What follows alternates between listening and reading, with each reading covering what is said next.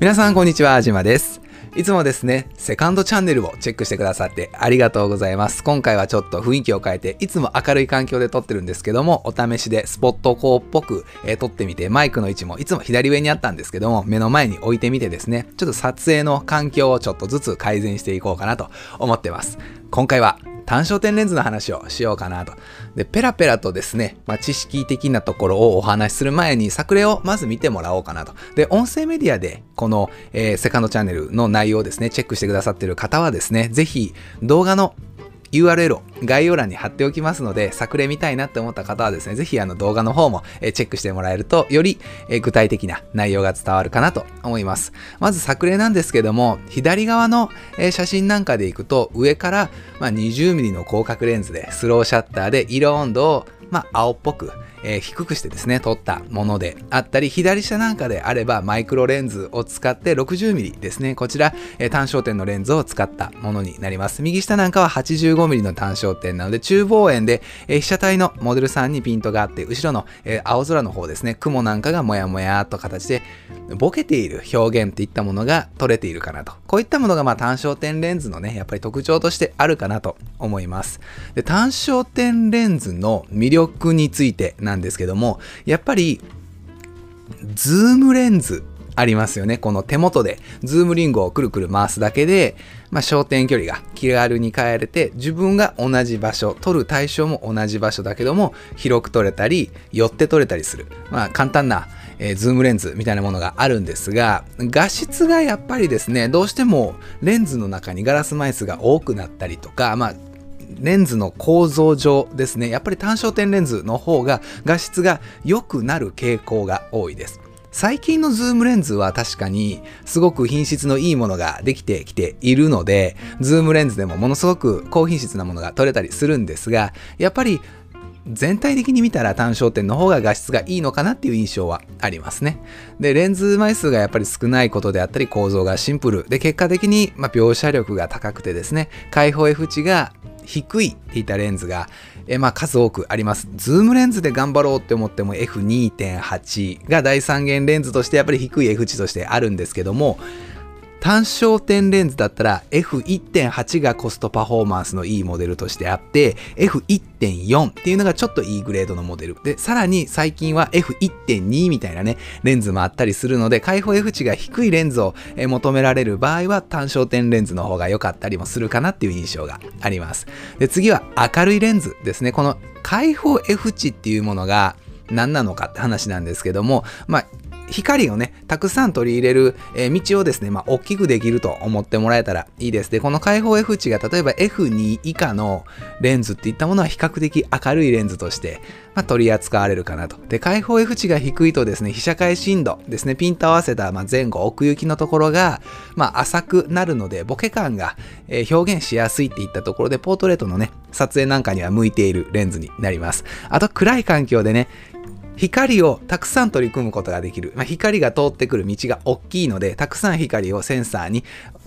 届けることができるので、暗い環境でも取りやすいっていったところがあります。F 値っていうものは、まあ、世の中ね、大は小を兼ねるって言葉がありますけども、F 値に限っては、大は小を兼ねないので、小は大を兼ねるっていう感覚が私自身ありますね。なので、こちらなんかで言うと、えー左側ですね、単焦点レンズは比較的レンズ枚数が少なくて構造がシンプル。で、右側のものは、ズームレンズの中にレンズがたくさんあって、焦点距離を変えるたびに、この中のガラスのね、レンズの部分が前後に動いて焦点距離をまあ実現するんですけども、そうなってくるとどうしても、まあ、レンズの枚数っていったものは増えてくる。左下なんかで言うと、えー玉ボケを活かしたイルミネーションの撮影、暗い環境での人物のポートレート。で、右側なんかで言うと、こちらはですね、単焦点レンズを使ってるんですが、開放 F 値は確かに低いですけども、別に無理に低い F 値っていったものを使う必要はなくてですね、F 値が低いレンズだったとしても、この撮影の時は F8、うん8ぐらいまで絞ってたと思います。なので十分、後ろの背景が特に何もぼかす必要がないものなのであれば、高い F 値にすることによって、より、まあ、高解像度といいますか、カリカリのね、写真が撮ることができるので、F 値を下げることができるレンズだからといって、無理にね、下げる必要がないっていったところは、まあ、ご認識いただけたらなと。で、次は単焦点レンズの魅力でコストパフォーマンスがいいモデルが多いって話をしようかなと。えー、ズームレンズの開放 F 値の低いレンズ、例えば大三元レンズとかですよね。ああいったレンズっていうのは比較的高いです。うん、10万、20万、25万、30万弱ぐらいしますね。なので、開放 F 値が低いレンズが欲しい場合、ズームレンズだと高い。でも、単焦点レンズやったら比較的あの購入しやすいです。ほんと3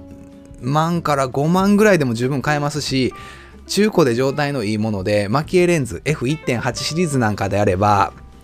1万円ぐらいで買うことができたりもします。まあもちろんメーカーさんとかにもよるんですけどね。ただ F1.4 っていうちょっと一歩踏み込んだ開放 F 値のレンズに限ってはちょっと高いですね。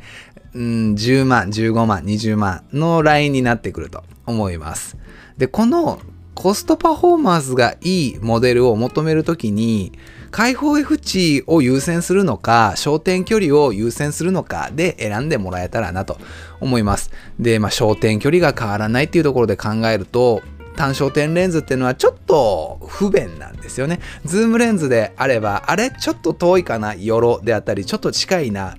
えー、引こうみたいな形でもう手元でね焦点距離をクイッて変えることができるんですけども単焦点レンズの場合は私たち撮り手側がもうカメラをこう持った状態で自分がもっと寄りたいんであれば自分から被写体の方に近づいたりとかもっと引きたいなって思ったら自分がね下がったりとかもしくは自分は位置一緒で被写体映る対象をもっと手前に持ってくるとか奥に配置するとかっていう変更が必要になってくるのが単焦点レンズのねちょっと不便なところです。で距離感の調整とか、まあ、意識っていったものが必要になってくるので上達のね、まあ、近道になるんですよね。で焦点距離とか画角を感覚的につかめるようになるのは、まあ、大事なポイントになるかなと。ただ本数っていったものが単焦点レンズで使ってると増えてくるんですよね。ズームやったら例えば24120の F4 の小三元のニコンのレンズなんかで言うと24、35、50、60、85、まあ、105みたいな焦点距離をカバーできているけども単焦点レンズで全て揃えようと思うと 24mm、35mm、50mm、60mm、85mm、105mm の6本をですね揃える必要があるんですよね。24、120で F4 投資で問題ないんであれば、この6本分がレンズ1本で済むっていうのが、やっぱりズームレンズのすごいところかなと。で、荷物が結果的に増えて、トータル予算で考えると、6本のレンズ、単焦点買うとさすがにズームレンズより高いですよね。で、あとはまあレンズ沼っていったところで単焦点レンズを始めてしまうと、たくさんのね、単焦点レンズを揃えたくなっちゃうので、結果的にレンズ沼っていったところが、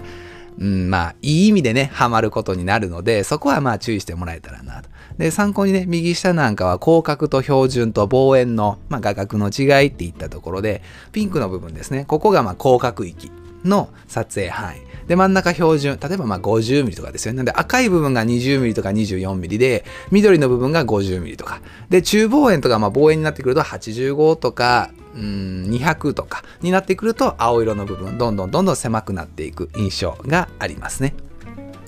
こんな形でですね、このセカンドチャンネルの方では、まあ、メインのチャンネルで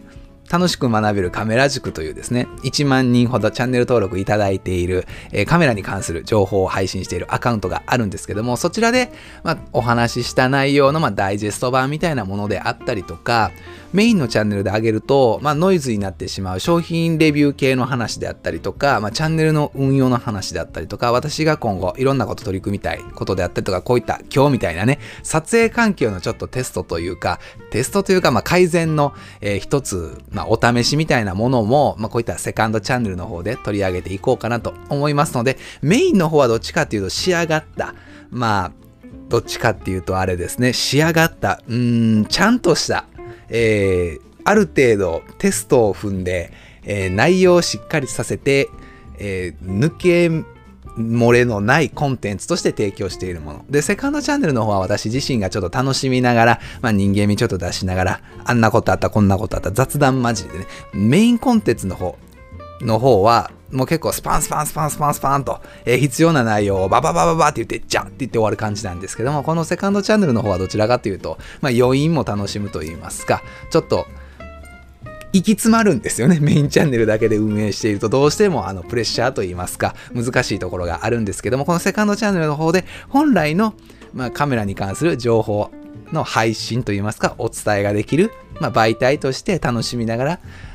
お話できたらなと思いますので、意外とこっちの方がね、気に入られてる方もいらっしゃいますので、もし、あの、よかったら、チャンネル登録ぜひよろしくお願いいたします。で、この内容、えー、いいやんって思われた方はね、あの、チャンネル登録してもらって、カメラに関することにご興味ある方の場合は、ぜひメインのチャンネルの方もね、あの、登録してもらえると嬉しく思います。で、また次の動画でね、こういった形でちょっと暗い環境であったりとか、マイクの位置が、もし固定化していたら、この動画で、あ、島さん、ちょっとええ感じやなって思いはったんやなっていうのを、チェックしてちょっとニヤニヤしてもらえると嬉しく思います。また次の動画でお会いしましょうじゃあねー